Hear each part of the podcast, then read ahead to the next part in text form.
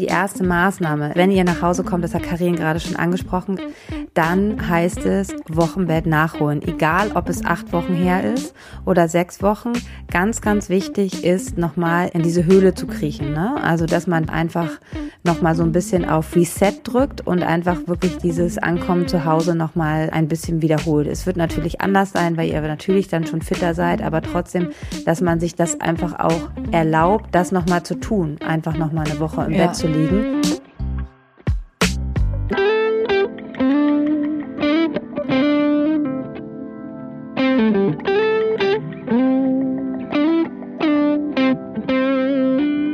Hallo im Hebammsalon. Der Podcast für deine Schwangerschaft und Babyzeit. Evidence-based und entertaining. Hebammen-Nähkästchen und Tacheles. Leichte Muse und Deep Talk.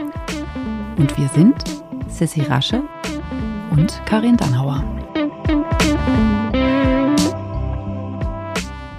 So, liebe Hörerinnen und Hörer, ähm, herzlich willkommen zu einer neuen Folge im Hebammsalon. Hallo. Hallo Karin. Ähm, wir sind heute wieder nicht zusammen. Genau. Aber wir haben uns gut eingespielt eigentlich schon. Voll. Genau, wir haben mittlerweile natürlich ein bisschen aufgerüstet mit unserer, mit unseren Mikros und so, aber wir sitzen jetzt nicht im Studio, sondern ich zum Beispiel an meinem Küchentisch. Sissi hat sich äh, zu Hause versteckt. Ja, ich bin äh, geflüchtet. Damit keiner findet. Ich bin geflüchtet äh, in die Wohnung von unserer lieben Priska, unserer Au pair.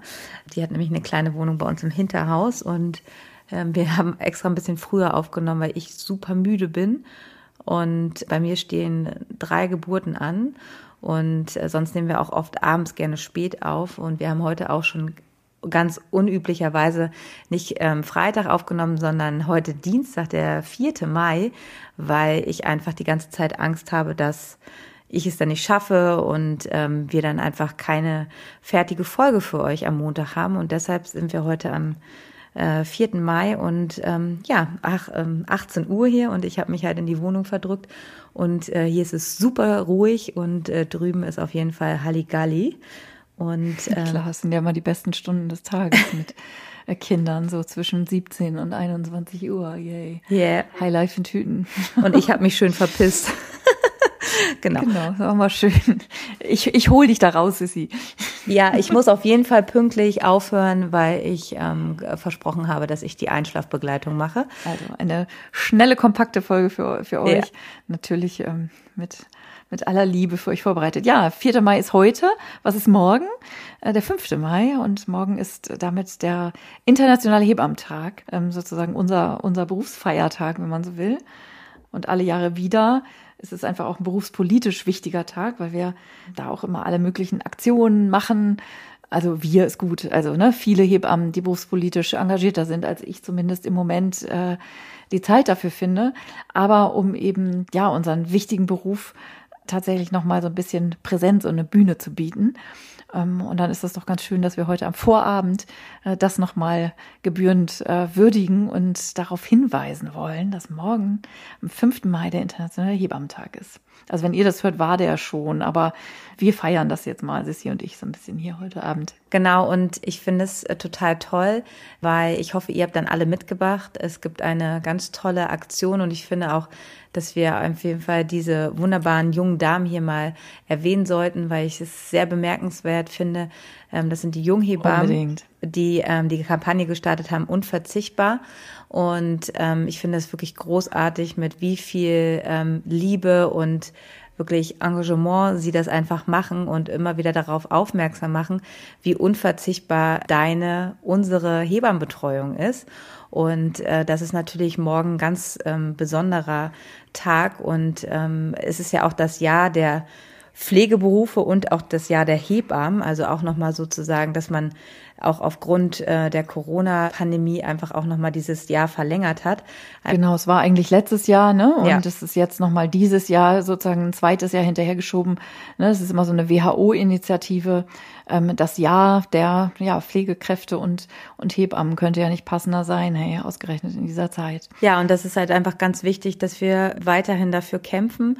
Wir erzählen hier euch immer die besten Bedingungen, ähm, wie man mit besten Bedingungen einfach eine ein tolles Outcome haben kann. Und das geht halt nur, wenn ihr einfach eine kompetente und gut ausgeruhte und gut bezahlte Hebamme an eurer Seite habt und da die nicht überarbeitet ist, die nicht wirklich auch an, äh, an ihre Grenzen geben muss, weil sie einfach von ihrem Beruf kaum leben kann. Und deshalb ist dieses Thema einfach so, so wichtig, weil wir einfach sehen, was passiert, wenn Frauen halt in einer schlechten Betreuung oder in gar keiner Betreuung ist, was ja auch immer mehr der Fall ist. Und das sollte ja einfach auch kein Luxusgut sein, sondern es sollte euch allen zustehen. Und das ist momentan halt nicht der Fall. Und dafür müssen wir halt weiterhin laut sein und aufstehen. Und vor allen Dingen ihr solltet dafür aufstehen, äh, damit es halt einfach, also kein Online-Format, kein Online-Kurs, kein diese auch unser Podcast ersetzt die Hebammenbetreuung an deinem Wochenbett bei deiner Geburt, ähm, diese eins zu eins Betreuung, die eigentlich jede Frau haben sollte,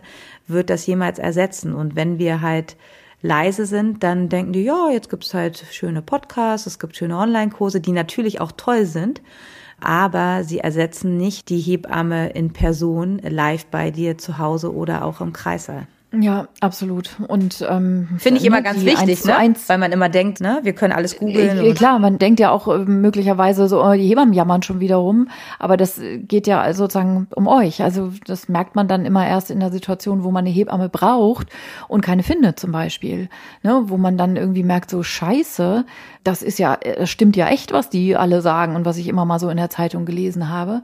Ähm, das geht tatsächlich um euch und ähm, ich finde auch, also was du eben schon sagtest, die jungen Hebammen, ich finde die auch auf Instagram so sweet, ne? Diese, ich finde die sprudeln, also in ihrer ganzen frischen Jugend, äh, sage ich, sag ich jetzt mal als alte Frau, ähm, so sehr von, von Lust auf den Beruf und an Lust auf diese Arbeit. Und ich finde, das so ganz strahlt so ganz viel Positivität und tolle Energy ähm, aus. Und ich meine, wie toll äh, ist das, dass wir so einen super engagierten Berufsnachwuchs einfach auch in den Startlöchern haben. Also es ist weiterhin immer noch viele tolle Frauen gibt, die brennen für diesen Beruf und die den erlernen und studieren und mit ne, leuchtenden Augen sozusagen äh, in diesen Beruf hineinstarten. Und das macht mich total froh immer, wenn ich das sehe. Ich finde das, ich bin ganz berührt. Also an dieser Stelle auch von mir nochmal ein ganz großes Danke, dass ihr da seid und dass ihr das macht und dass ihr ähm, für die Frauen da seid und ähm, unseren Beruf standsichert. Ganz super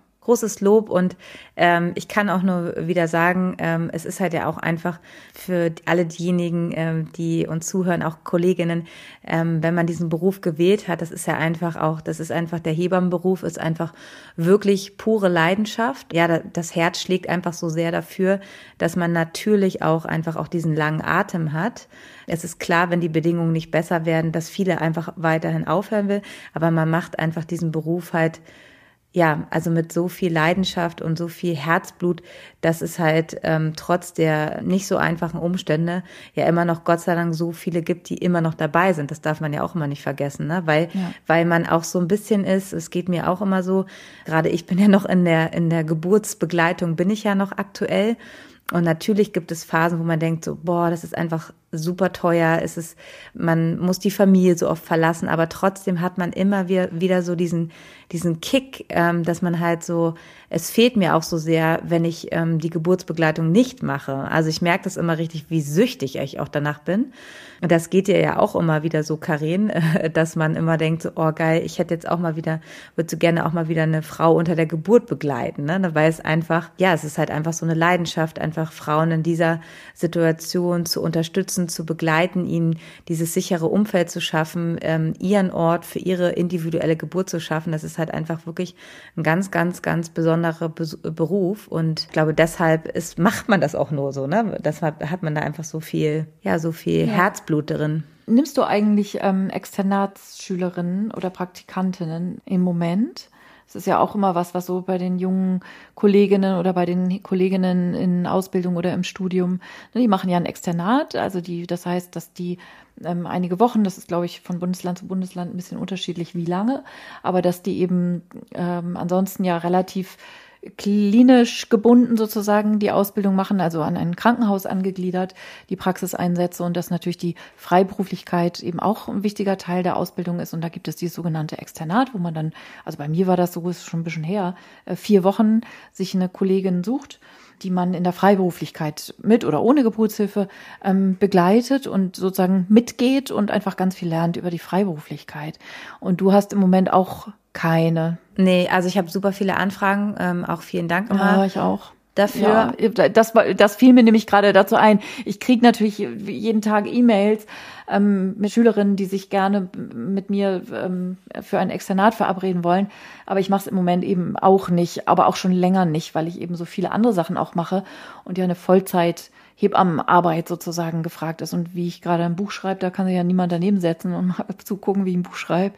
Ähm, also diese Vollzeit, 38 Stunden, die man eine äh, junge Kollegin dann auch mitnehmen muss, ähm, die habe ich im Moment gar nicht. Das ist bei mir so der Hauptgrund. Und mir tut das immer total leid, weil ich natürlich auch gerne was weitergeben würde und so. Und das auf diesem Weg irgendwie im Moment ähm, gar nicht geht. Also schöne Grüße, falls ihr äh, zuhört da draußen. Also die Jungkollegin, ähm, Hebammschülerin, werdende Hebammen, das ist der ganz banale Grund. Ich mache im Moment keine Externate und Sissi, du auch nicht. Aber du hast mal, ne? Also zwischendurch immer mal. Ich habe das gemacht, aber bei mir ist es genau der gleiche Grund wie bei dir. Ich mache ja auch noch so viele andere äh, Dinge. Also ich habe ja auch noch ein ähm, kleines Unternehmen und dann machen wir jetzt gemeinsam den Podcast. Ja, also dass ich halt nicht irgendwie am Tag ähm, wirklich fünf Frauen immer sehe, sondern manchmal halt einfach nur zwei, drei. Und dass ich, dass die Tage, dadurch, dass ich auch drei Kinder habe, ähm, immer so ein bisschen nicht so planbar sind und ich das halt einfach so mache, wie es mir gefällt und wie es halt äh, so auch mit den, mit meiner Familie so ist. Und das ist halt, finde ich, immer für eine Hebammschülerin so ein bisschen doof. Wenn ich dann sage, okay, jetzt machen wir jetzt nochmal hier um elf einen Termin, dann müssen wir aber erstmal nochmal ein Kind zum Fußball bringen und danach mache ich nochmal einen Termin. Das ist halt einfach so ähm, leider nicht so der strukturierte Tag. ähm, also ja und deshalb ähm, finde ich das eher gerade so ein bisschen schwierig bei mir. Ähm, aber ähm, meine liebe Kolleginnen, also mein Hausgeburtsteam, Vanessa, Melanie und Judith, die haben immer welche dabei. Und ich hatte jetzt, also äh, dann gucken wir so, wenn ich eine Geburt habe, dass ich dann jemand mitnehme, wenn die nicht genug Geburten gesehen habe, dass dann da mal so einer mit, äh, eine Hebammschülerin mit reinkommt. Da hatte ich auch letztes Jahr ähm, eine schöne Hausgeburt, wo Melanie ihre Hebammschülerin äh, mit hatte, die jetzt auch mittlerweile examinierte Hebamme ist und ähm, bei mir im Kreiser angefangen hat. Und darüber freue ich mich sehr. Ach, ja, ja. Ähm, und ähm, man trifft sich immer zweimal. Man trifft sich zweimal. Also deshalb ist es bei mir eine ähnliche Situation wie bei dir, dass das halt einfach ein bisschen einfach kein normaler Tag ist. Ja, total. Ne, dann genau, dann sagt man, oh jetzt macht man noch mal ein Haus. Also genauso wie du gesagt hast. Ne, das ist ja dann nicht immer von acht bis 16 Uhr oder so. Genau. Und dann kommt immer mal was dazwischen. Ich finde auch, also gerade in der Situation mit Kindern, ähm, wo die Freiberuflichkeit einfach, also manchmal auch schmeißt man dann mittags irgendwie alles um, weil keine Ahnung ähm, das ist dann einfach auch mal so ein zusätzliches Orga-Ding, was man einer jungen Kollegin oder werdenden Hebamme immer dann gar nicht zumuten kann. Genau. Ja, also schöne Grüße an dieser Stelle an all den tollen Nachwuchs da draußen. Und an alle lieben Kolleginnen nachträglich dann sozusagen ähm, zum Hebammen. Äh, Happy, Happy, Happy Hebammtag. Ich hoffe ja, dass ich morgen eine Geburt habe. Ich finde es immer so toll, am 5.5. eine Geburt zu haben. Das habe ich auch mit einer Frau besprochen, ähm, dass wir das bitte am 5.5. machen. Mal gucken, ob sich äh, ihre kleine Tochter daran hält und dann morgen auch geboren werden will. Weil das finde ich ja dann immer ganz besonders, ne? Also, das finde ich ja dann immer so ein bisschen so, so richtig feierlich. Mal gucken. So, und wir haben auch ein Thema heute, ne? Haben wir? Ich habe gehofft, wir reden jetzt hier so ein ja. bisschen ruhig weiter. Ist ja wir auch mal ganz schön. Können wir nicht auch mal so einen Hebammsalon machen, wo wir einfach nur mal so ein bisschen quatschen? wir kriegen ja von euch irgendwie Zuschriften und so. Und das äh, fragen tatsächlich auch welche. So erzählt doch mal, Sissy soll noch mal über ihren Laden erzählen. Ich soll noch mal ein bisschen über Into Life erzählen oder über meinen Online-Geburtsvorbereitungskurs und so. Also ich kriege das schon mit. Die Leute wollen auch so ein bisschen was wissen, was wir sonst noch so machen. Können wir ja vielleicht mal so eine Sonderfolge machen oder so. Ne, wer so sozusagen. Ach, das heißt jetzt Sonderfolge, so nicht mehr Extrafolge. Naja, also naja, sowas wie, das ist ja jetzt keine besondere Themenfolge, also das ist dann für irgendwie Fangirls, die mal so ein bisschen hinter die Kulissen gucken wollen oder so. Das, da, deshalb meine ich das jetzt. Also jetzt nicht Sonderfolge, weil sie so toll ist, sondern weil sie so ein bisschen off the record wäre. Keine Ahnung. Also schreibt uns weiter eure, eure Fragen, die ihr habt und eure Themenwünsche werden alle gelesen und in den Redaktionsplan, auch sowas Schickes haben wir ähm, irgendwie eingefügt von unserem Team. Ja. Und heute haben wir mal einen Wunsch aufgenommen, der häufiger kam und den wir auch immer mal so angesprochen haben, schon in den Folgen ähm, vorab, nämlich äh, was ist, wenn es tatsächlich ganz anders kommt als gedacht.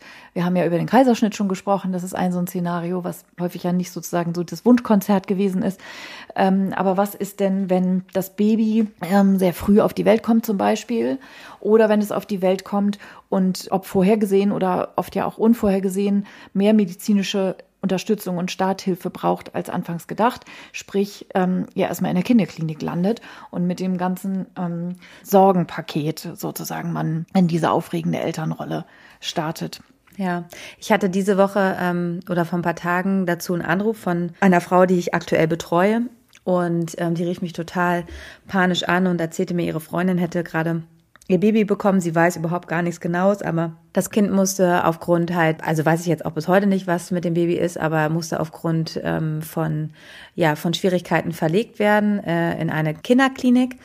Sie war zwar in einem Krankenhaus, was eigentlich eine Kinderklinik vor Ort hat, aber die hatten wohl keine Betten mehr, also das heißt, das Kind musste verlegt werden. Dann rief sie mich halt an und sagte, Sissy, kannst du uns helfen? Meine Freundin muss verlegt, das Baby muss verlegt werden, ähm, aber sie selber kann nicht aufgenommen werden. Also das Kind wurde in die Klinik verlegt, in der ich arbeite. Und ähm, habe ich nur gedacht, so, es kann ja wohl nicht angehen, dass ich jetzt angerufen werde und äh, mich darum kümmere, dass diese Frau ein Bett bekommt. Dann habe ich natürlich das gemacht, habe gesagt, du, ich guck, was ich tun kann, habe sofort bei uns im Kreis angerufen, habe mit der diensthabenden Ärztin gesprochen, habe gesagt, du, ich habe hier irgendwie eine Frau, habe dann Name und so alles ausfindig gemacht und da wussten die halt von nichts. Dann habe ich die Frau angerufen, da hat sie mir gesagt, ja, sie sitzt hier vorne an der Rezeption. Und dann hat einfach diese Klinik, die in unsere Klinik verle verlegt, hat sich nur ums Kind gekümmert und die Frau hatte gerade eine 26-Stunden-Geburt hinter sich, war Kreislauf instabil. Dann hat erstmal meine Ärztin sie da vorne abgeholt und ähm, da habe ich nur gedacht so, oh Gott, also wie gut, also ich meine, es war natürlich jetzt so ein Glücksgriff, dass ich mich kümmern konnte. Ähm, wir hatten dann auch noch ein Zimmer für sie. Ähm, ich habe auf unserer Wochenbettstation angerufen, die waren dann alle haben sich gesagt, Sissi, wir kümmern uns und äh, alles gut, mach dir keine Sorgen. Und dann hat mir die Frau halt einfach abends geschrieben, wie dankbar sie ähm, war, dass ich mich da einfach so mal in fünf Minuten, ich meine, das war jetzt kein großer Akt für mich, aber da habe ich wieder nur gedacht, wie unmenschlich läuft es bitte manchmal zu oder wie überlastet sind die Leute, dass man eine Mutter, die gerade geboren hat, hinterherfahren lässt und sich wirklich nicht darum kümmert, dass sie halt auch aufgenommen wird. Also das ist natürlich mhm. jetzt hier, Entschuldigung, auch gerade ein Negativbeispiel, aber ähm, solche Situationen kommen halt immer mal wieder vor und es gibt bestimmt auch Hörerinnen, die sowas ist und wo ich immer denke, so, okay, passend zum Jahr der Pfleger und Hebammen, wie einfach äh, die Krankensituation, Krankenhaussituation auch oft ist, dass halt man verlegt werden muss und gucken, in welchen Häusern Platz ist weil ähm, es nicht anders geht und dann halt einfach Frauen vergessen würden. Und das berichten ja auch leider immer Hörerinnen von uns oder auch, wenn wir bei Instagram kriegst du genauso wie ich Nachrichten, wenn sie sagen, oh, wenn wir, wenn ich vielleicht gerade von einer optimalen Betreuung rede, bei mir war es halt so schwierig, Kind in der Kinderklinik. Und wir wollen euch heute einfach so ein bisschen aufklären, was man vielleicht auch, was der Partner machen kann, damit ihr einfach ein bisschen besser aufgefangen seid, was, was ihr wissen solltet, wenn so eine Situation eintritt, ähm, wie man euch unterstützen kann, wo ihr euch vielleicht auch Hilfe holen könnt, wenn ihr sie nicht gleich angeboten äh, bekommt. Ne?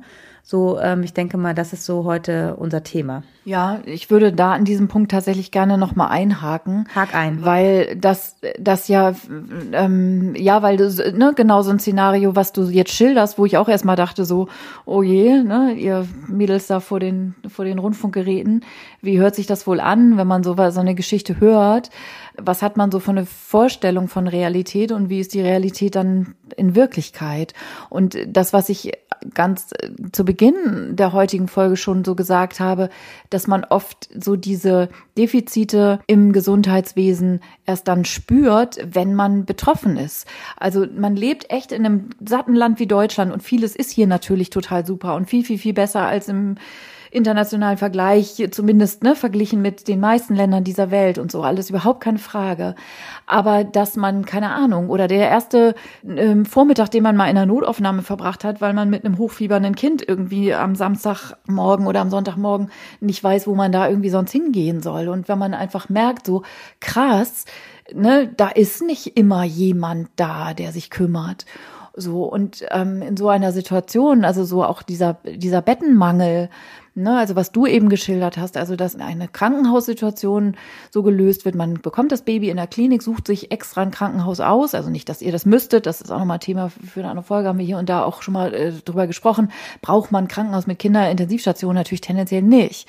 Und hieran sieht man eben, selbst wenn man sich eins aussucht, schützt das nicht unbedingt davor, dass das Kind nicht doch in ein anderes Krankenhaus verlegt werden muss, weil einfach kein Platz ist, ne, weil alle Betten belegt sind. Und das ist nicht nur während Corona so, äh, sondern das ist ja einfach ein Dauerthema. Und dass man dann ziemlich schnell merkt, wenn sich niemand kümmert, dann ist man da ganz schön sch schnell allein auf weiter Flur.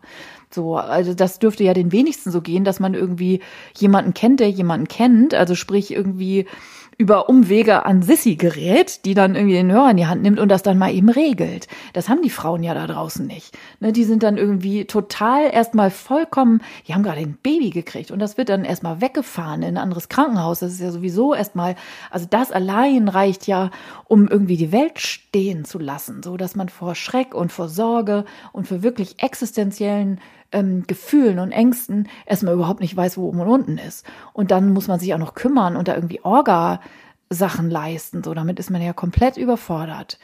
So, aber so kann es sein, dass man eben von jetzt auf gleich in so einer Situation landet und dann erstmal ganz schön verdaddert dasteht und gar nicht weiß, was man jetzt machen soll. Ja, ich war auch so, ich habe auch dann darüber nachgedacht. Ich meine, das war jetzt toll, dass ich helfen konnte und ich war auch total happy, ähm, als sie mir dann schrieb, ey, danke und ich habe so ein tolles Einzelzimmer sogar noch bekommen und alle kümmern sich rührend um mich. Habe ich gedacht, ja, okay, super, das hast du auch mehr als verdient, aber das verdient einfach jede Frau, ähm, so behandelt zu werden. Und ich habe auch gesagt, also zu unserer ähm, leitenden Ärztin, ich so, das geht halt nicht, ne? Da, also ich meine, das müsste man, ich habe auch gesagt, da muss eine Rückmeldung an das andere Haus.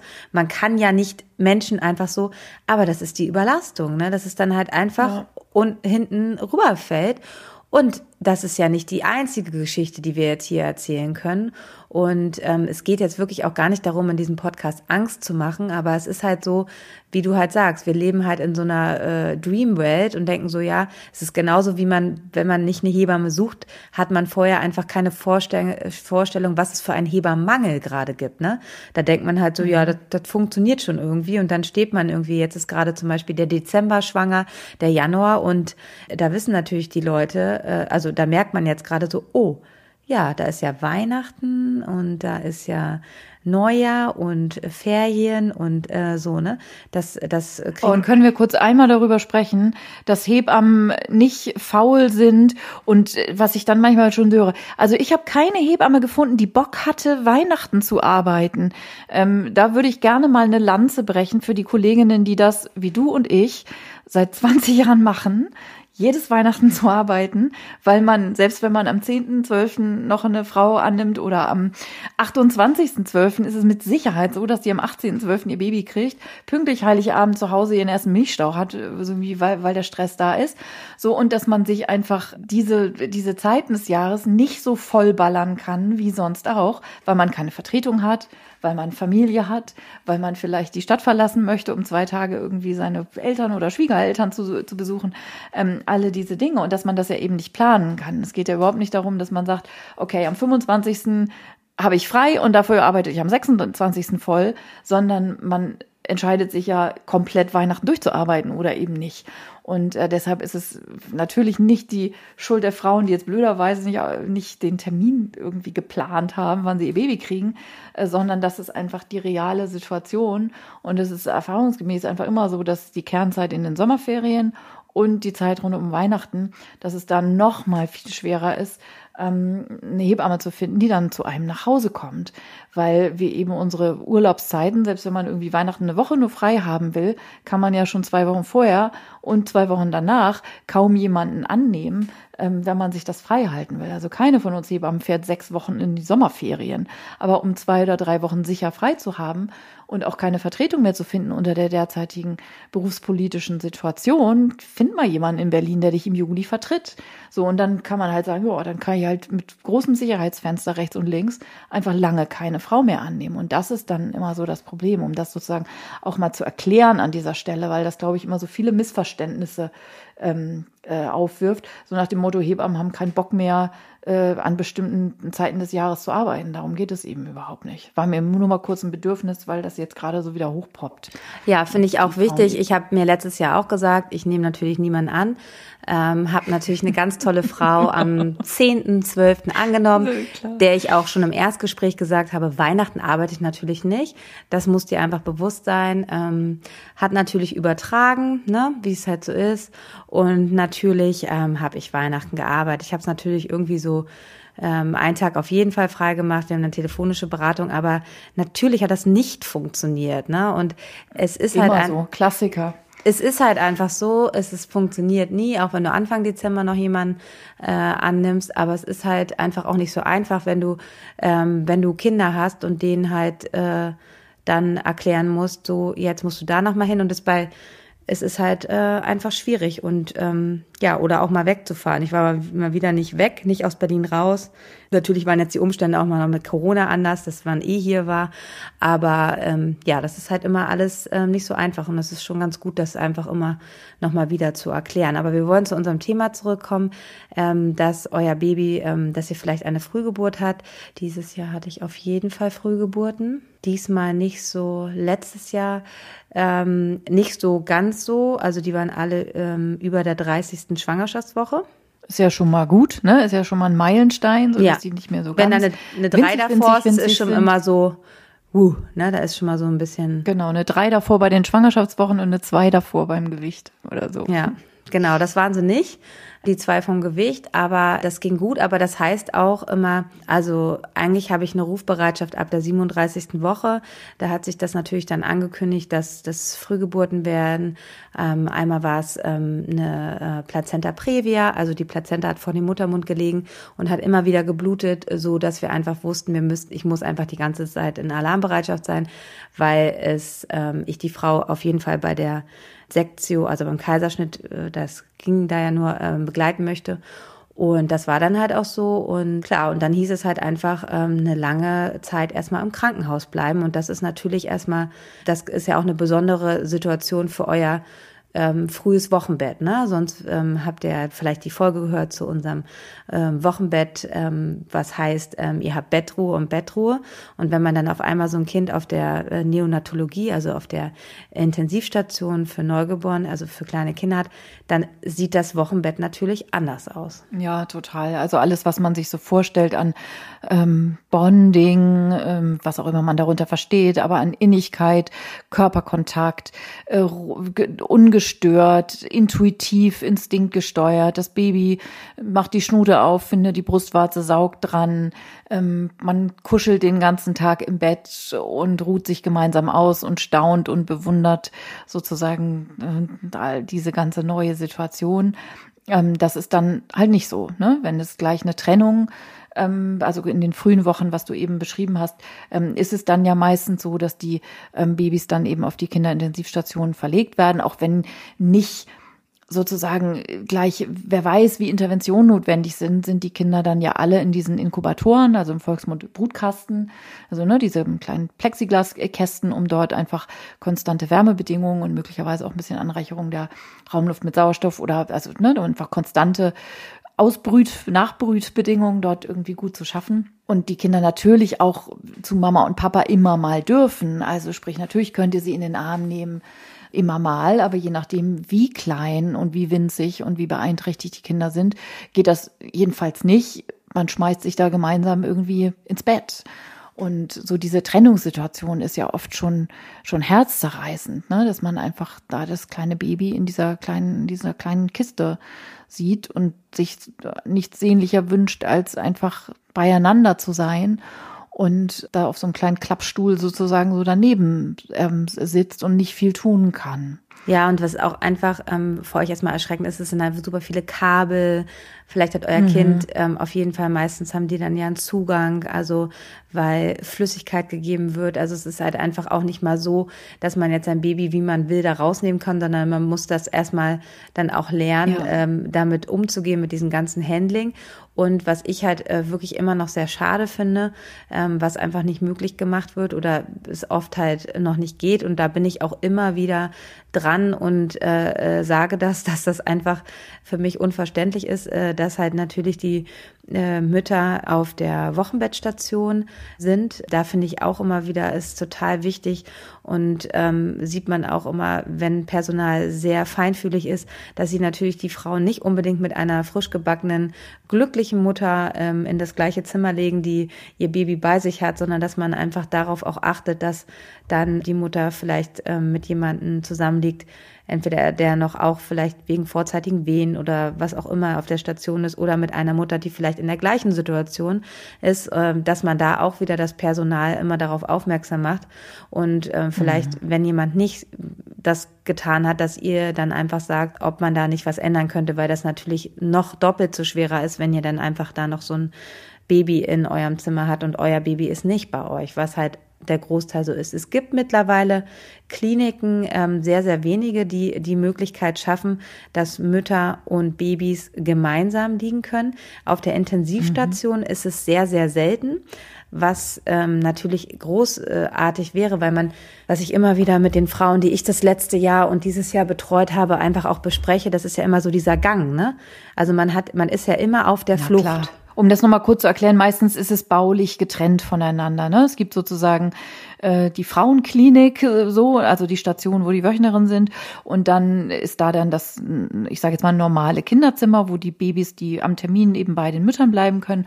Und dann gibt es aber eben die Neonatologie. Und das ist meistens jetzt nicht auf dem Klinikgelände ganz auf an der entlegenen Stelle, aber man muss schon ne, da irgendwie hinkommen. So. Ja. Und gerade weil es ja auch häufiger so ist bei Frühgeburten aus verschiedenen Gründen, also es hat ja meistens Gründe, warum man eine Frühgeburt hat, dass die Geburt möglicherweise ein Kaiserschnitt war oder so, ne, dass man da am Anfang natürlich auch nicht so super mobil ist und dann irgendwie da mit dem Rollstuhl irgendwie hingekarrt werden muss oder gerade so darüber wackeln kann und so.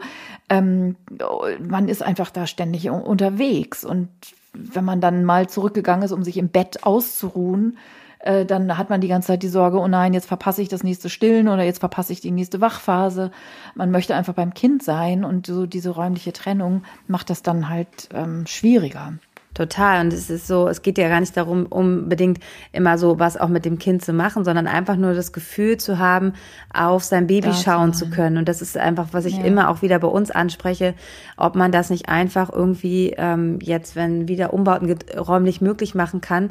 Ähm, weil klar gibt es dann so bequeme Stühle, aber eine Frau, die gerade einen äh, Kaiserschnitt hatte oder auch die äh, geboren hat, wenn das Baby größer ist und wegen einer neugeborenen Infektion vielleicht ähm, die es unter der Geburt entwickelt hat, ähm, auf der Station ist oder weil es Anpassungsstörungen hat und überwacht werden muss, die gerade geboren hat, eine lange Geburt hinter sich hat, die kann halt nicht auf so einen Campingstuhl, der so, sondern die müssen halt einfach liegen. Und das ist halt immer so dieser, ja dieser Spalt, ne, die sollen sich natürlich auch mal ausruhen, aber man hat halt diese innerliche Unruhe, weil man halt ähm, sein Baby vermisst und natürlich einfach 24 Stunden eigentlich da sein will. Und das ist halt einfach wirklich eine ganz, ganz besondere Situation und auch für, äh, für die Hebammenbetreuung.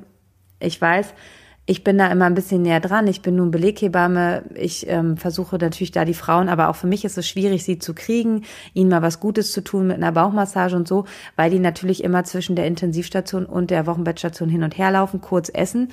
Also auch ähm, ich, die da auf äh, abzufangen, weil Klar darf ich, ähm, also weil ich auch Personal des Hauses bin, das ist auch nochmal eine besondere Situation oder eine tolle Situation für mich, dass ich halt rein darf, dass ich mich umziehen kann und auf die Station kann, was natürlich ähm, auch für die Aufklärung hier eine normale freiberufliche Hebamme, die euch vielleicht nur im Wochenbett betreut, nicht einfach kann, dass die da alle auf die Station mhm. dürfen. Das heißt, man muss sich der mit der dann vielleicht draußen, jetzt haben wir die besondere Corona-Situation, da darf ja auch nicht jeder so ins Krankenhaus. Das heißt, diese Betreuung für euch fällt natürlich ähm, äh, oft auch weg und auch für mich ist es halt einfach schwierig, da kurz Ruhe reinzubringen und ähm, auch zu sagen, hey, du musst dich ausruhen, ähm, die Geburtsverletzung muss heilen, die Kaiserschnittnaht hat vielleicht halt nicht so gut ab, weil du einfach zu viel sitzt und zu viel auf dem Weg bist.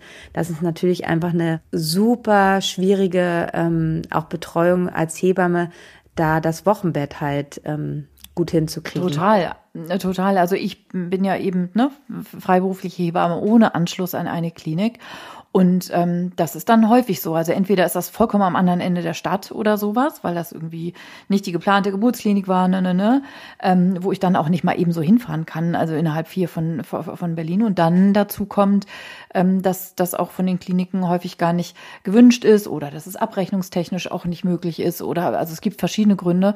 Und dann fällt sozusagen so der erste Teil dieser eigentlich gedachten Wochenbettbetreuung ähm, also diese Frauen sind dann ja, wenn sie in der Klinik noch sind, sozusagen da auch irgendwie betreut. Aber alles, was du jetzt so an Nettigkeiten angesprochen ist, mal eine Bauchmassage ähm, oder einfach eine, eine, eine Stillbegleitung oder Abpumpbegleitung, ne, da können wir gleich nochmal wie extra äh, zu sprechen, Stillen und Abpumpen ist ja dann einfach ein Riesenthema, was auch echt gute Begleitung dann braucht, damit einfach die Startbedingungen irgendwie auch so gut wie möglich schon eingefädelt werden. Das fällt dann oft ja erstmal flach so, ne? Und wenn man dann die Frauen, die dann manchmal nach zwei Wochen, manchmal nach drei Wochen, manchmal aber auch noch länger, ähm, dann endlich mal nach Hause kommen mit ihrem Baby, äh, dann muss man erstmal ganz viel Wochenbett nachholen natürlich auch. Und das ist dann ja auch dann total wichtig. Aber Genau, ich wollte das jetzt gar nicht überspringen, sondern erstmal so diese die Situation, man ist so niemand ist so richtig zuständig. Also die freiberufliche Hebamme kann, darf, also ne, kann einen nicht so betreuen wie zu Hause. Ähm, das Klinikpersonal, das ist dann so aufgeteilt von den äh, Kinderkrankenschwestern auf der Neo, die natürlich in erster Linie für die Kinder da sind. Und auf der Wochenbettstation ne, geht die Frau, holt, holt sich da ihr Essen ab, so ungefähr. Das ist schon einfach immer so ein bisschen zwischen den Stühlen alles. Und die Frau hat nirgendwo so jemanden, der so, so das Ganze so im Blick hat. Ja, es sind sehr erschwerte Bedingungen. Einfach auch nochmal zur Erklärung. So ein Wochenbettbesuch für die Hebamme, ne, wenn dann eure freiberufliche Hebamme das trotzdem macht und so weiter, ist auch nochmal wichtig, wichtig finde ich zu sagen, die Erstattung ist halt auch gruselig, ne?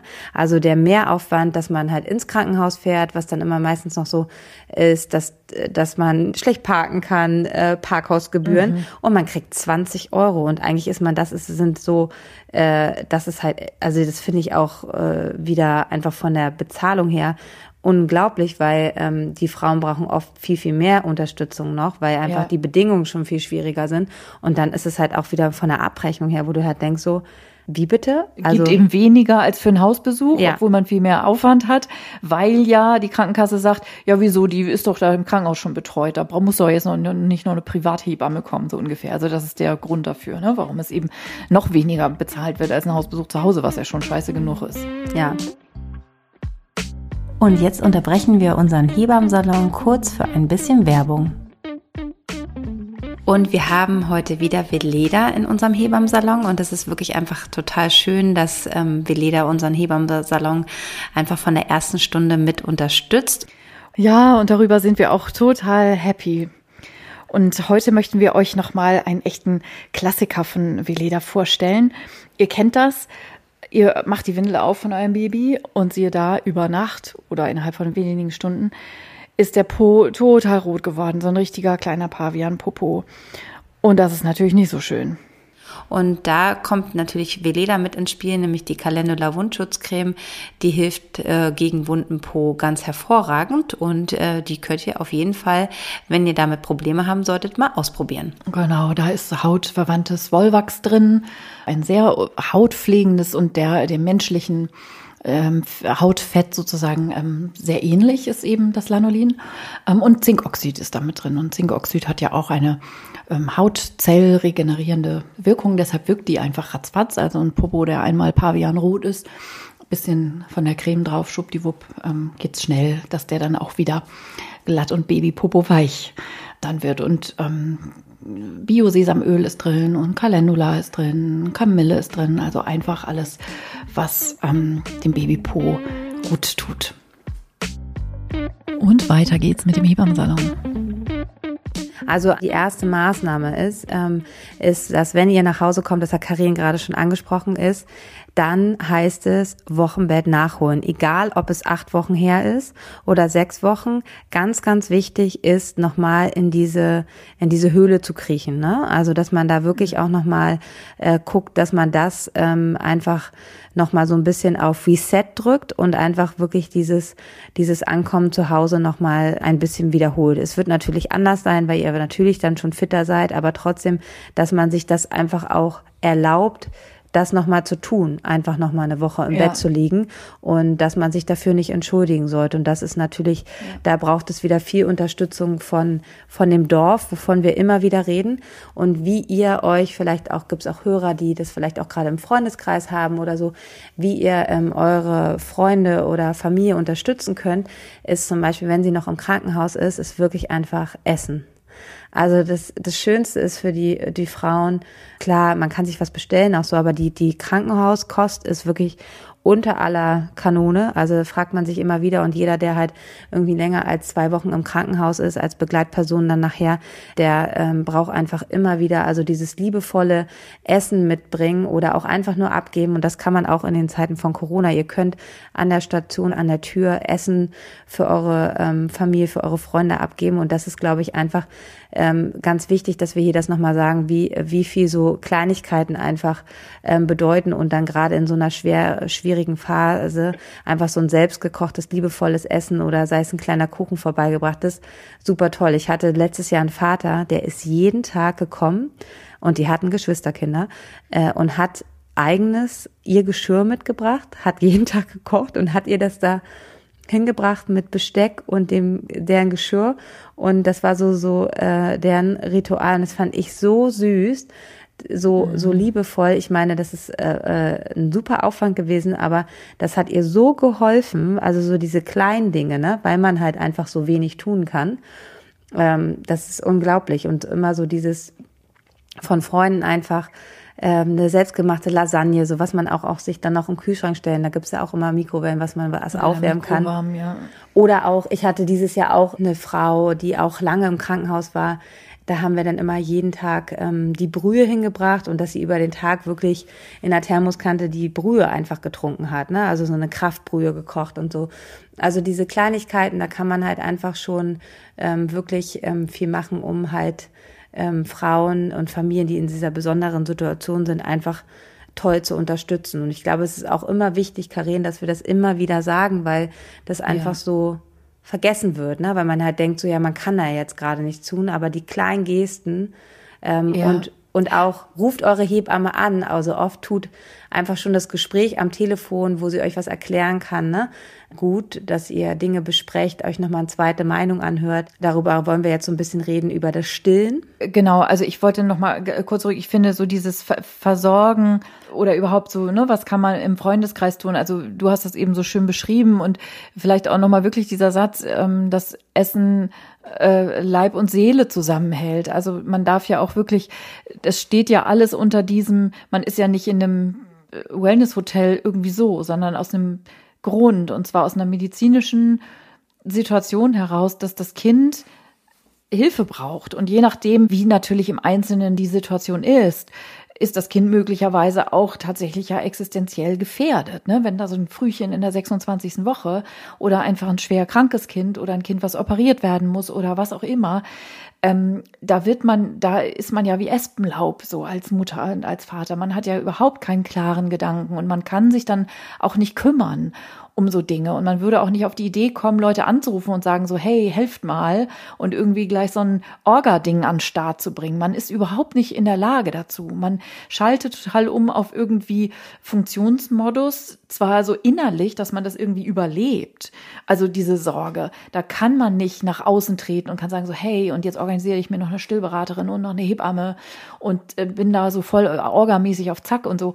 Man ist überhaupt nicht auf Zack. Man ist richtig im Arsch, weil man einfach sich so sorgt um das Baby und das braucht einfach so diesen emotionalen Support und dann ist es total hilfreich, wenn man eine erfahrene Mutter im Freundeskreis hat, die genau weiß, hey, wie wichtig ist eine Hebamme, dass die die Hebamme anruft, wenn ihr dazu nicht in der Lage seid und sagt, hier kannst du mal mit irgendwie einen FaceTime-Termin mit der Frau verabreden oder eben das Essen bringen oder einfach zu überlegen, wenn es jetzt tatsächlich irgendeine spezielle Erkrankung ist, die das Baby hat, ähm, dass man irgendwie die Leute mit Informationen versorgt, weil man googelt da ja nicht rum oder sucht sich irgendwelche Selbsthilfegruppen oder irgendwie sowas.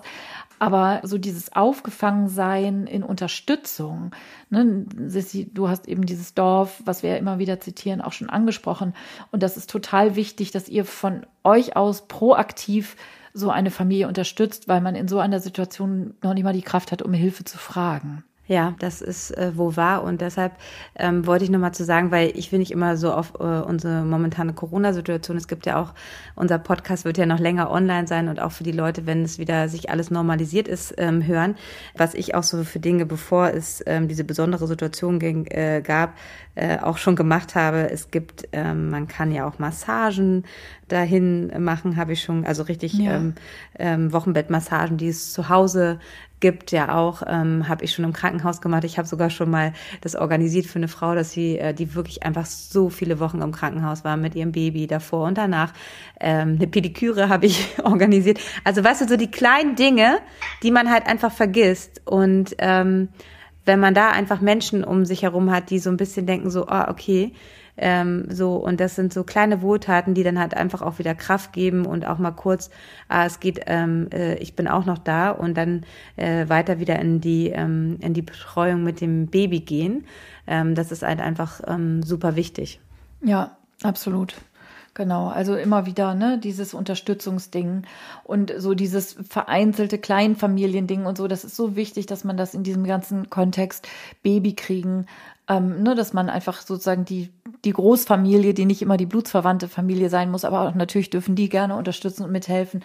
Aber ne, die, die, die, die Freundinnen, die sozusagen ähm, Menschen, die einem am Herzen liegen oder so, dass man da einfach ähm, solche Dinge macht und ausschöpft und sich gegenseitig unterstützt. Aber du hast vom Stillen eben schon äh, angefangen, weil ich so sagte, Stillen immer im Wochenbett ein zentrales Thema und jetzt in so einer Situation umso mehr, weil es einfach ne, sich meistens nicht so einfach easy peasy, wie ich das eben schon so gesagt habe, Kind wird angelegt und saugt dann mal, ähm, sondern es braucht dann einfach ein bisschen mehr ähm, Unterstützung, weil Babys möglicherweise noch nicht von alleine oder vollständig von alleine am Busen trinken können, sondern ähm, eben darauf angewiesen sind, dass man ihnen die Milch in irgendeiner anderen Form zur Verfügung stellt, so. Und das bedeutet aber, dass der Körper der Mutter signalisiert kriegen muss, dass er jetzt ja nur Milch produzieren soll. Und da ist es natürlich ganz wichtig, von Anfang an ähm, ein äh, richtiges Stillmanagement zu haben, die einen da, Fachleute, die einen da unterstützen. Ähm, es wird immer besser. Es sind natürlich auch die meisten Kliniken mittlerweile, dass sie halt auch babyfreundlich sind, dass sie halt ähm, das Stillen äh, von Anfang an unterstützen. Und wichtig ist natürlich beim Aufbau der Milchbildung, wenn ihr ein Frühgeborenes habt oder ein Baby, was ein, es gibt ja auch reife Kinder, die halt auf der Kinderintensiv aus unterschiedlichen Gründen landen, dass man natürlich früh damit und sie nicht selber trinken können, weil sie zu schwach sind oder einfach auch zu krank, dass man dann äh, möglichst früh damit beginnt, äh, die Brust auszustreichen. Am Anfang gerade ähm, das wichtige Kolostrum, was wir euch auch schon mal hier erklärt haben, also die Formig, die besonders besonders ja ähm, wertvoll ist und wir ja immer von so einer goldenen kleinen Impfung sprechen, ähm, da ist es immer sinnvoll, dass man die eher mit der Hand ausstreicht, weil einfach diese besonderen wenigen Tropfen nicht in der äh, in der Pumpe hängen bleiben sollen. Das ist ja immer so ein bisschen schwierig, weil es so wenig ist und dann hängt halt wirklich der eine Tropfen und das kann man halt ganz super gut mit der Hand ausstreichen und auf eine kleine Spritze ziehen und das ist super wichtig, dass man damit halt anfängt äh, ziemlich schnell, spätestens sechs Stunden nach der der Geburt. Und dann ist es halt wichtig, dass man in einen regelmäßigen Zyklus kommt, also dass man spätestens so alle drei Stunden halt seine Brust entleert, um halt in die Milchproduktion zu kommen, wenn euer Baby das halt nicht, also alleine an der Brust saugen kann. Genau, dafür ist es halt ne, nochmal wichtig zu verstehen, dass der Körper einerseits Milch bildet oder einen Impuls, Milch zu bilden bekommt, dadurch, dass jetzt quasi das Baby auf der Welt ist, ne, dass die Schwangerschaftshormone quasi wegfallen und dann Stillhormone an deren Stelle treten, so aber dass der Körper eben permanent den zweiten Stimulus, den zweiten Reiz braucht, ähm, nämlich eine Brustwarze, so nach dem Motto, da trinkt ja ein Baby und will jetzt was haben und dieses Angebot- und Nachfrageding, was dann eben die Milchproduktion dann anregt, äh, ganz, ganz wichtig ist. Also die Idee, naja, da ist ja jetzt noch keine Milch da und hier sind mal drei Tropfen Vormilch und irgendwie so.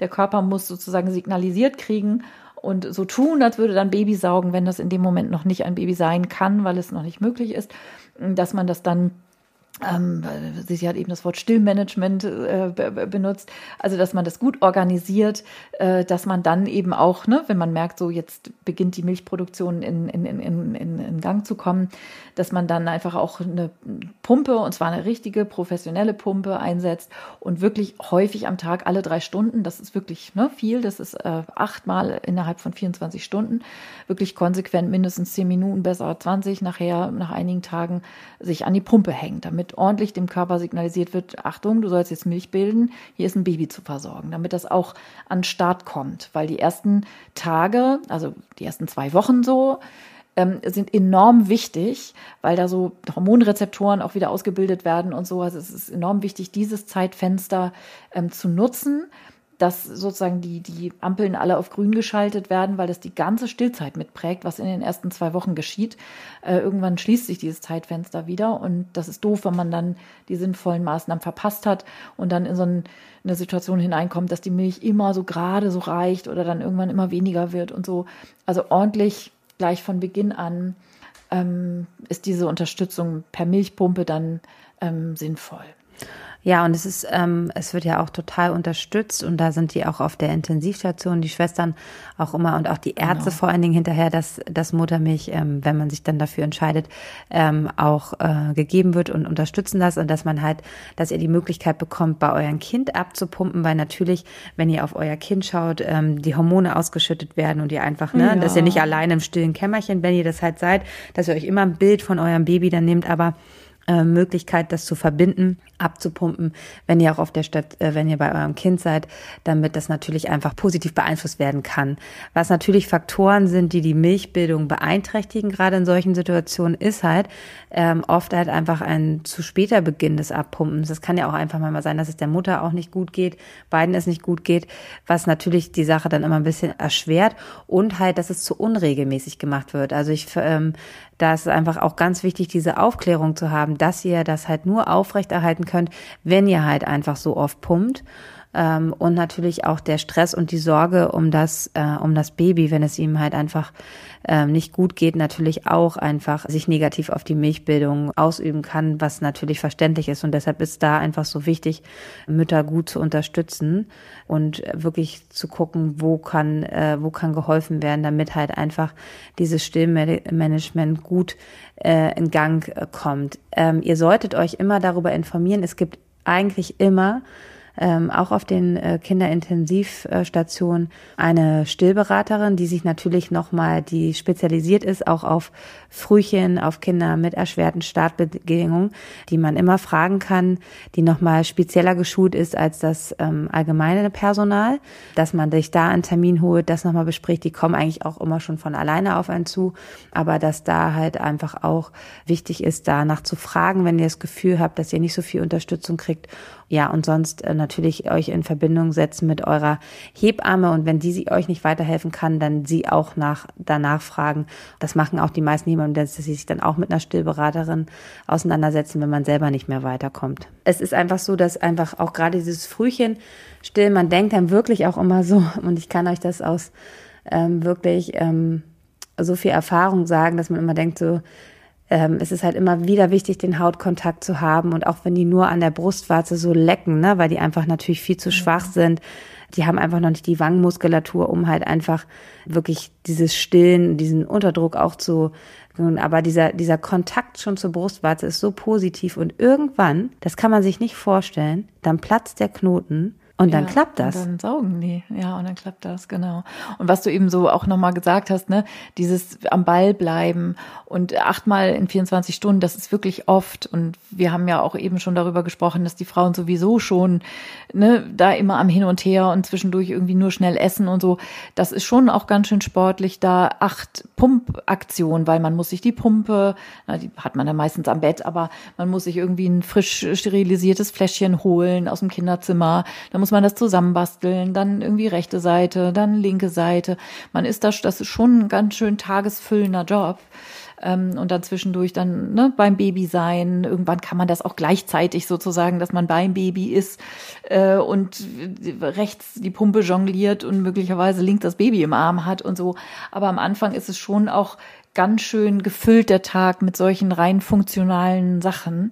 Und ähm, das ist gerade am Anfang aber ebenso auch so enorm wichtig. Und da braucht ihr auch immer wieder den Support, auch zu hören, dass sich das wirklich lohnt, weil dann kommen manchmal nur ein paar Tropfen und dann weint man darüber, dass man für fünf Milliliter Milch da irgendwie 20 Minuten ge, ge, gepumpt hat und sorgt sich, dass das niemals reichen wird und dass das niemals klappt und dann hat das Baby schon wieder 20 Gramm abgenommen und so. Das ist ja auch am Anfang jetzt kein so besonders freudvolles Tun, dass man sofort sieht, wofür es richtig und wichtig ist. Es ist einfach in alles anstrengend und alles mit Sorgen gefüllt und so, dass man da einfach auch motiviert wird, zum Beispiel von der Stillberaterin auf der Station, aber natürlich auch vom sonstigen Personal. Aber das ist total wichtig, dass man die Frauen da auch echt motiviert und ihnen die kleinen Erfolge immer wieder auch zeigt.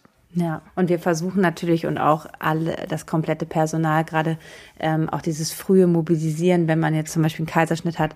Bei uns ist es so gehandhabt, ne, wenn, bevor sie auf die Station gefahren wird, geht's natürlich nochmal zum Baby. Also, dass man wirklich einfach das Bett da reinschiebt in den ersten Tagen, weil sie halt einfach noch nicht laufen kann. Dass man halt einfach dieses Stillen von Anfang an unterstützt. Und das ist ganz, ganz wichtig, dass da alle gut zusammenarbeiten äh, und äh, ermutigen immer wieder. Und wenn das halt einfach früh gegeben ist, dann werdet, äh, werdet ihr sehen, dass halt äh, einfach das Outcome auch wirklich gut ist. Also ne, wir reden, wenn wir jetzt ja wirklich von so sehr kleinen äh, Frühchen reden, also wirklich auch unter 1000 Gramm. Ähm, die meisten äh, trinken ja dann, also äh, ich habe auch äh, echt schon Baby erlebt, das nach der Geburt in der 32. Woche einfach getrunken hat. Hatte ich neulich mal, aber ich gedacht habe so, ja. wow wow, aber Gibt's so ohne, ja. das war wirklich natürlich super, aber so ab 34, 35. Woche können die das dann auch richtig. Am Anfang muss man halt einfach wirklich Geduld haben und es sind wirklich die kleinen Schritte. Am Anfang fängt man auch einfach an mit Tropfen an der Muttermilch, dass die lecken und das alles ist so, so wichtig und ihr werdet auch merken, die ersten Tage dauert es dann so ein bisschen, aber wenn man dann mal so drin ist und ihr auch bei eurem Baby sitzt und abpumpt, wie viel Milch ihr produzieren werdet, ne? Also das wird einfach auch gut. Also das ist ähm, äh, und ähm, dann hat man nachher manchmal mehr, als sie trinken können. Das ist natürlich toll, weil sie natürlich auch erstmal am Anfang die ganz kleinen, sehr kleine Mengen bekommen, ne, weil der Magen ja noch so klein ist. Und dann sind die Kühlschränke voll. Und dann wird nachher noch gesagt, ja, äh, man muss schon was nach Hause nehmen und einfrieren, weil in der Klinik kann das natürlich Platz gar nicht. Der Kühlschrank aus ja. Nähten, ja.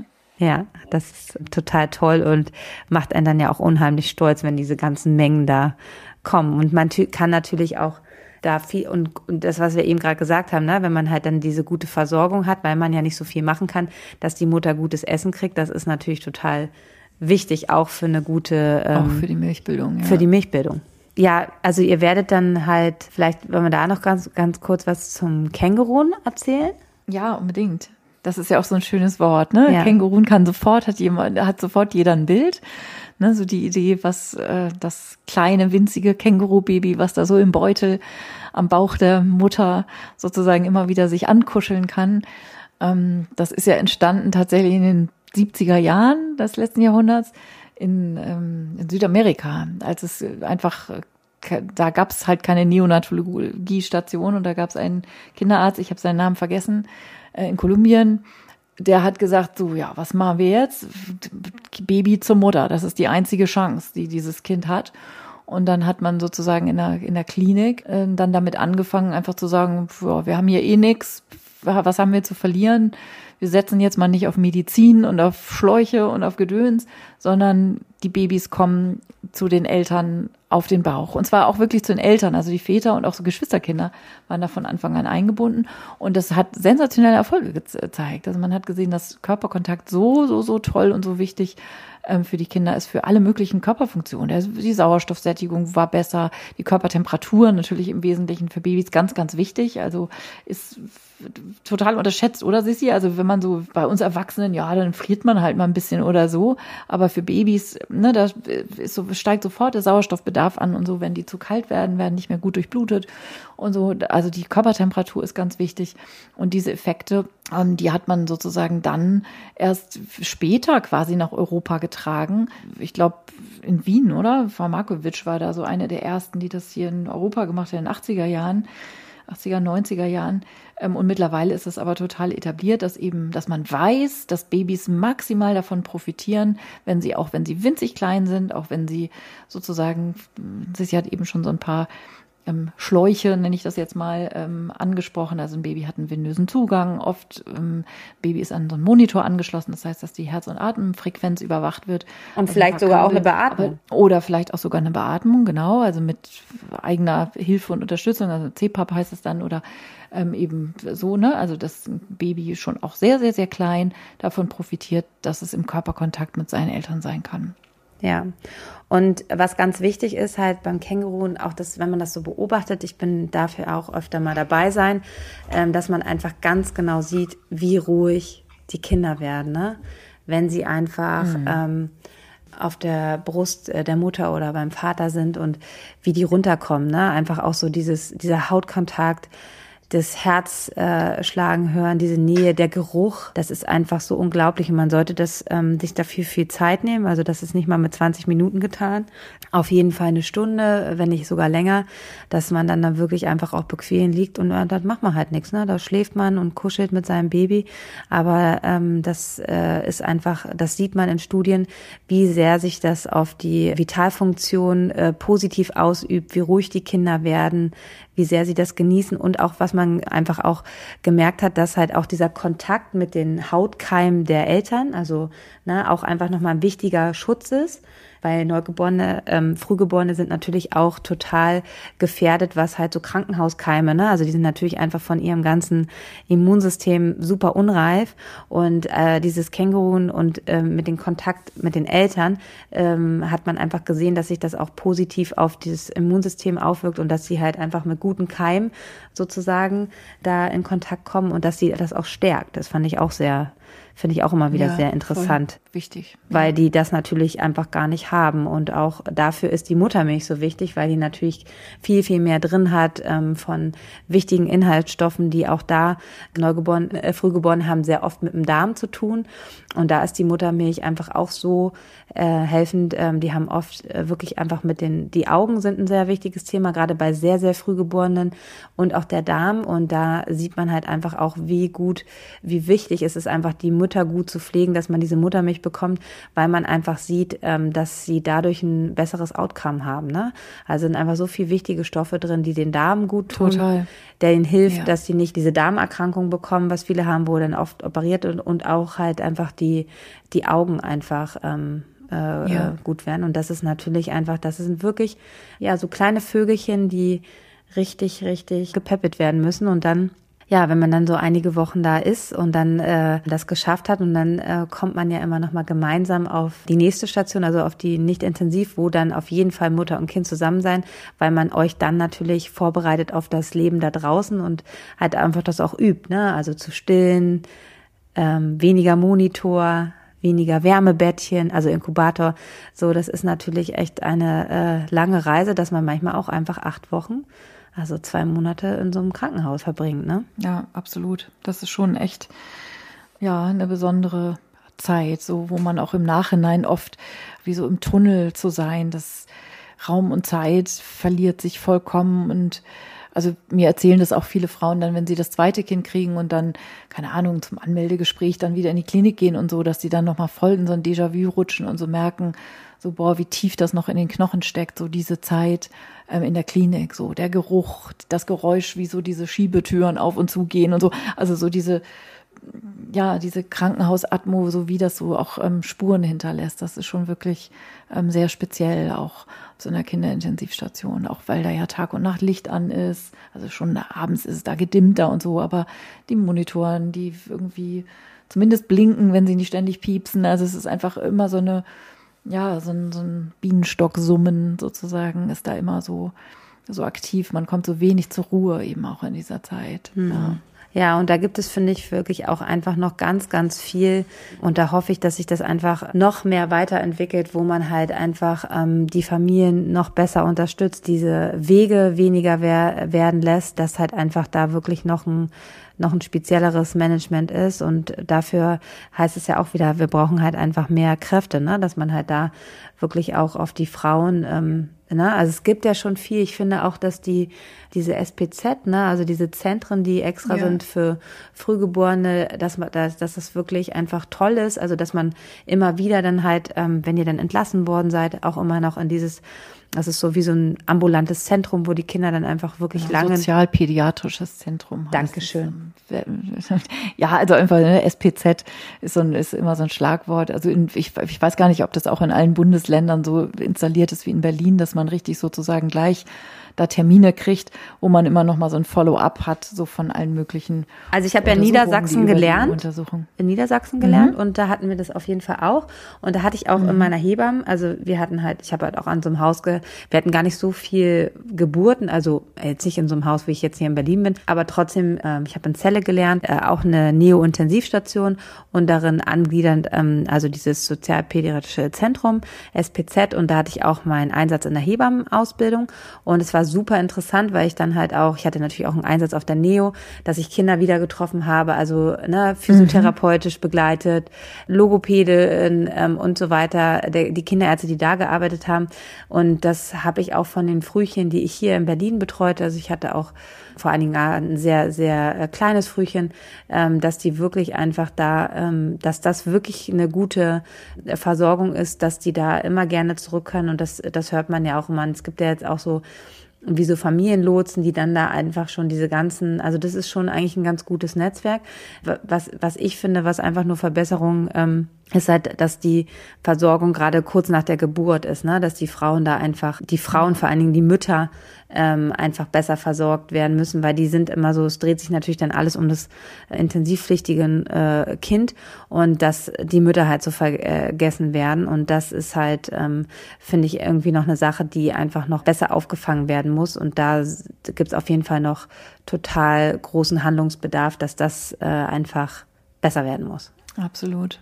Ne? Also ich, ich bin da echt immer so ein Tag immer zu den Kinderärzten. Ich so, wo ist jetzt das Problem, dass jetzt hier neben das, also diese, das Bett steht so.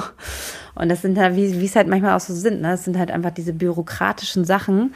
Und ähm, einfach, da muss man immer wieder auch als Personal dranbleiben und sagen, auf den Notstand aufmerksam machen, weil in der Pflegedienstleitung da oben, die Leute, die das Ganze da koordinieren, da denkt ja keiner dran, wenn er nicht selber mal in der Situation ist, ne? Absolut. Und auch insgesamt so dieses Interdisziplinäre, was einfach an vielen Punkten der Medizin einfach, wo es immer wieder hakt, auch, also sei es jetzt bei Corona oder was, ne, dann die Reha und so. Also das ist einfach so diese Sachen viel, viel besser ineinander greifen müssen und nicht für alles gibt es irgendwie, ne, der Neonatologe ist an der Mutter als Mutter interessiert, aber der weiß natürlich nichts davon, ach stimmt, die hat ja irgendwie eine Dampfverletzung und dann kann die jetzt hier gar nicht so lange sitzen und so, ne?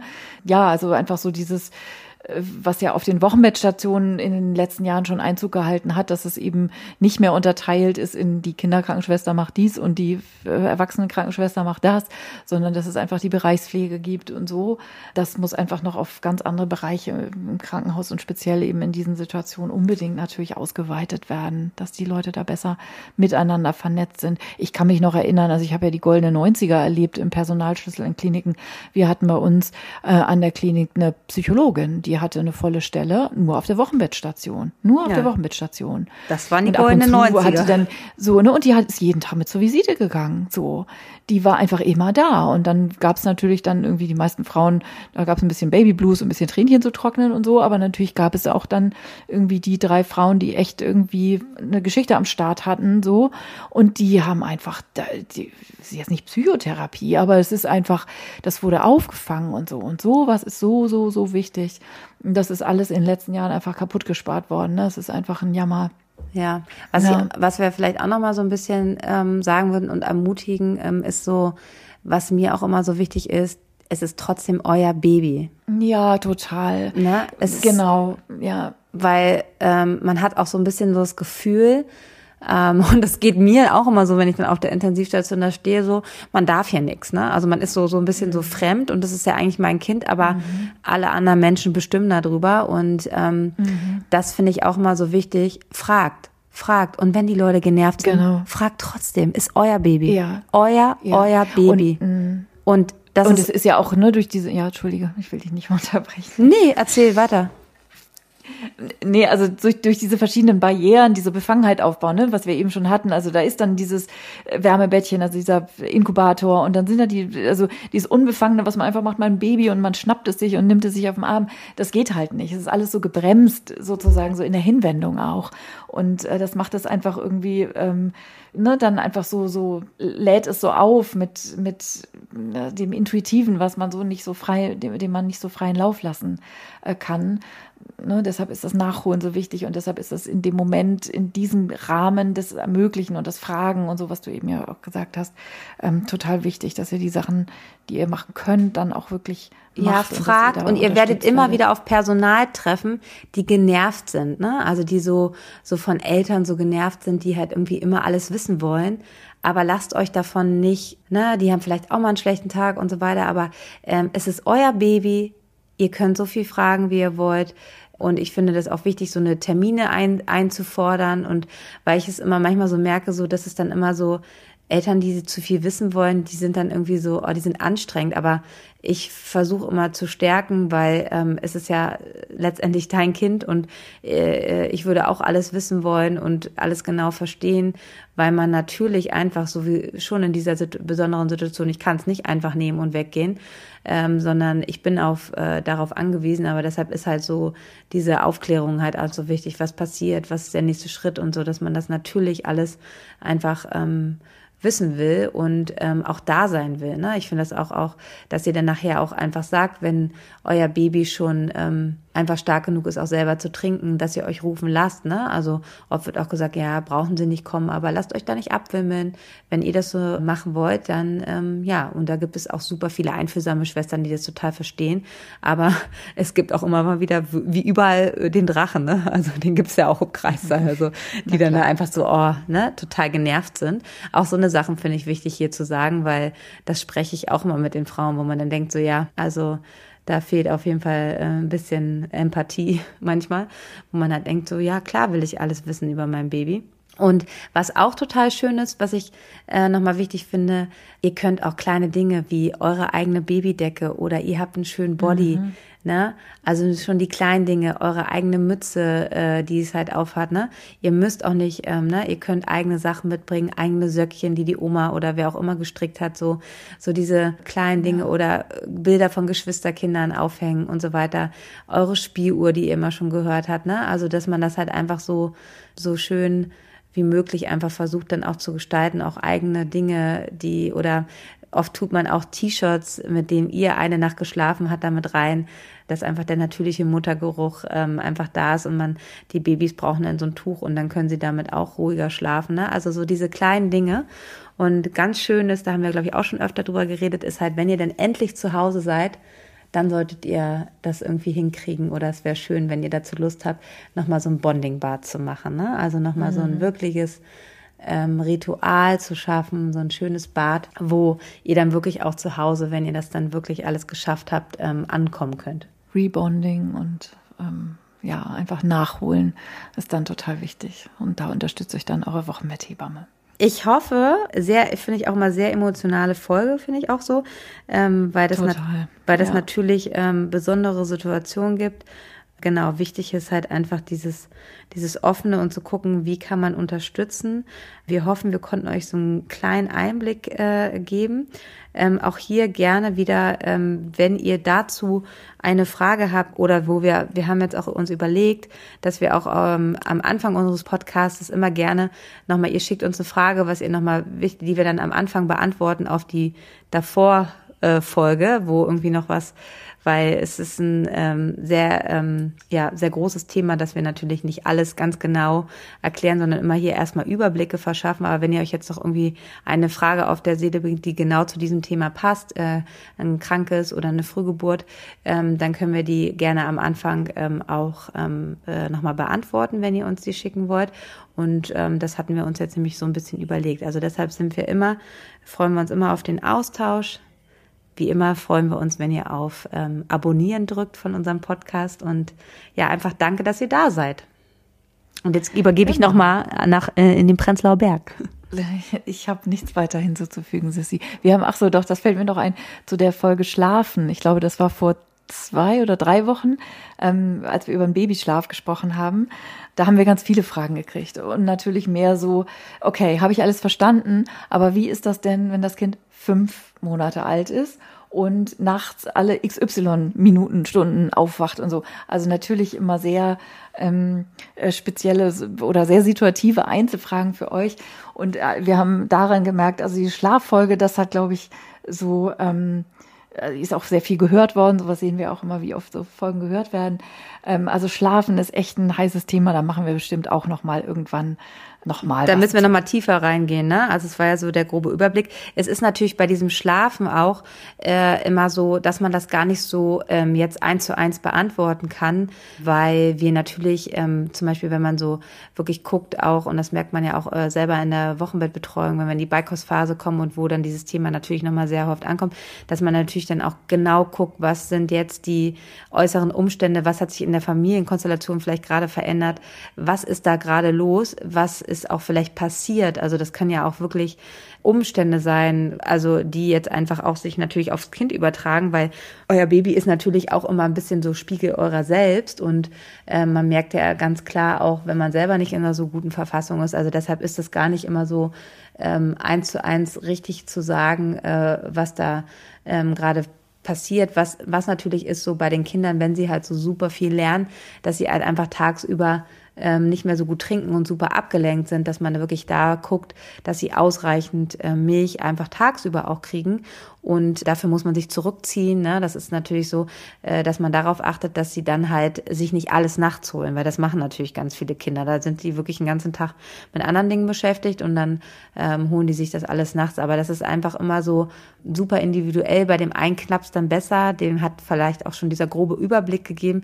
Ich glaube auch einfach, dass es so wichtig ist, dass irgendwie alle im gleichen Boot sind. Ich habe auch ähm, vor ein paar Tagen abends nochmal mit äh, einer, einer Frau von mir besprochen, die ich letztes Jahr im Juli betreut habe und die super verzweifelt auch war und dann auch irgendwelche Schlafprogramme angefangen hat und ich ihr immer gesagt habe, so eigentlich ist das alles ganz normal, was dein Baby da durchmacht. Und das meinte sie jetzt auch nochmal rückblickend zu mir, so klar, dass man Strukturen in den Tag einbaut, das hat ihr super geholfen und so, aber dass es immer wieder Phasen gibt, wo das Gehirn einfach reift, wo die Kinder unruhiger schlafen und dass es dann wirklich von ganz alleine geht und man hat gar nicht so viel geändert, ne? Also so, wo man genau. wirklich denkt, man muss so viel tun und ich glaube, das ist halt genau. immer so dieses, das ist ja auch bei den Babykoliken oder bei den Babybauchschmerzen so ein großes Thema immer. Letztendlich hilft gar nicht so viel, ne? Also so, sondern einfach diese Geduld und auch diese Ruhe, die man dann irgendwann mitbringt. Das ist jetzt hier bei mir so und wenn man auch so in diese Gelassenheit kommt, so, ich will das jetzt nicht ähm, verallgemeinern, dass es natürlich spezielle Kinder gibt, die mehr Unterstützung brauchen, wo man auch noch mehr helfen kann, aber so, ich glaube, so im Großen und Ganzen ist man, glaube ich, damit ganz gut, ähm, dass man einfach sieht, es ist bei anderen auch so, ich mache nichts falsch und es ist halt einfach sehr intensiv und gerade dieses erste Jahr und auch diese ersten zwei Jahre gerade mit dem Thema Schlafen, das ist halt, dass man gar nicht so viel verändert und auf einmal macht es dann einfach Klick. Ja, und auch immer wieder diese Bestärkung zu kriegen, dass es auch wirklich okay ist. Also, dass es wirklich normal ist, dass ein Kind auch mit einem Dreivierteljahr, auch mit eins plus nachts mehrfach trinken will. Also ich höre ganz viel immer daraus, haben wir wirklich auch nichts falsch gemacht und haben wir es jetzt wirklich nicht irgendwie von Anfang an vergurkt und hätten wir nicht nach System X oder nach Methode Y das Ganze von Anfang an, also viel wirklich dieses, ich habe jetzt aber gehört oder auch im Geburtsvorbereitungskurs oder von eben so, ähm, man muss dem Kind das zu irgendeinem Zeitpunkt angewöhnen und es darf auf keinen Fall lernen, nur am Busen einzuschlafen und so. Also immer so permanent auch wirklich dieses Gefühl, man müsste als Eltern ganz viel richtig machen, weil sonst rächt sich das später. Und weil es ja immer auch nicht einfach ist, und irgendwie es ja kaum ein Kind gibt, was dann mal irgendwann äh, früher als gedacht schwuppdiwupp mal eben durchschläft, sondern dass es, äh, dass man wirklich merkt so, oha, es handelt sich hier nicht um Wochen, sondern wirklich um Monate und um wenige Jahre sozusagen. Das ist einfach eine viel längere Strecke, als man vielleicht gerechnet hat und so, dass man im Nachhinein oft so denkt, wir hätten das von vornherein anders anfassen müssen und es hätte eine Methode gegeben.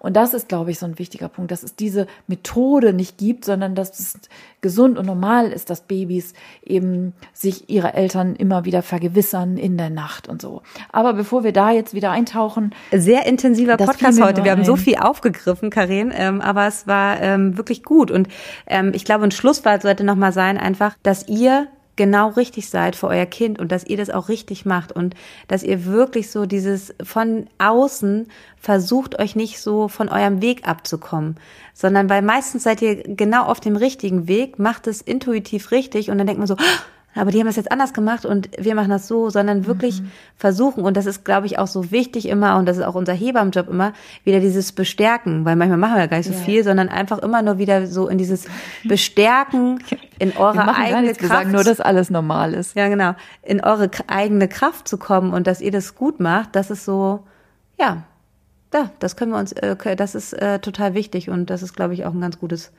Schlusswort. Ein wunderschönes Schlusswort. Sehr schön, Sissi. Gut, ihr Lieben, dann äh, bedanken wir uns für eure Aufmerksamkeit, ähm, freuen uns auf euch in der nächsten Woche und wünschen euch eine schöne, frühlingshafte Woche. Ja, danke, Karin. Bis bald. Bis bald. Ciao. Danke, Sissi. Bis dann. Tschüss. Tschüss. Das war der Hebammsalon mit Sissi und Karin. Produktion Lisa Golinski Redaktion Julia Knörnschild.